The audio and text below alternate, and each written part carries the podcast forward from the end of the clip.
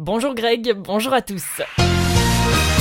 Le ministre de la Justice, Vincent Van Quickenborn, a annoncé aujourd'hui assouplir les règles relatives à l'utilisation de vélos à équipés de traceurs GPS pour localiser les voleurs de bicyclettes. Ce principe est, la plupart du temps, utilisé de manière limitée par certaines zones de police.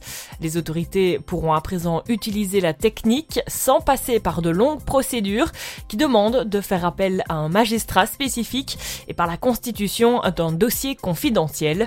Pour faciliter son utilisation, le ministre a élaboré un projet de loi qui abolit cette procédure. Il stipule que le traceur placé dans un véhicule à pas n'est plus considéré comme un moyen technique au sens de la loi concernant les méthodes particulières de recherche. Le projet a été approuvé avant les grandes vacances et doit encore être soumis au Parlement après l'avis du Conseil d'État. On apprend aussi que ce matin, 14 des 128 magasins intégrés de l'Aise n'ont pas ouvert leurs portes ou ont été bloqués en raison d'actions syndicales. 12 magasins à Bruxelles sont concernés et 2 à Liège. Pour les entités de la capitale, la direction de Deleuze dispose d'une ordonnance de justice. Les huissiers feront donc rouvrir les enseignes, mais à Liège, la situation est bien différente. Les huissiers établiront les faits sur place. À noter que ces actions font suite à la décision de de franchiser les 128 magasins qui ne le sont pas encore en Belgique. Et puis on termine par un petit mot de sport avec les championnats du monde de contre-la-montre en cyclisme qui se déroulent actuellement.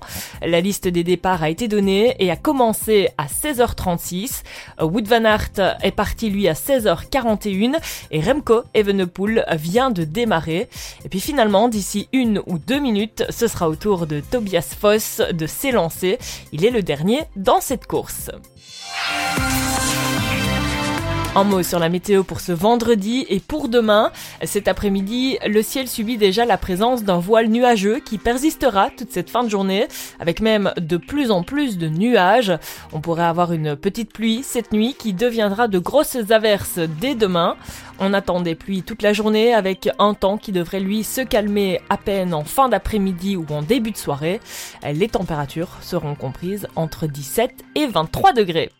C'est la fin de ce Flash Info, je vous laisse avec Greg et je vous retrouve dans 30 minutes.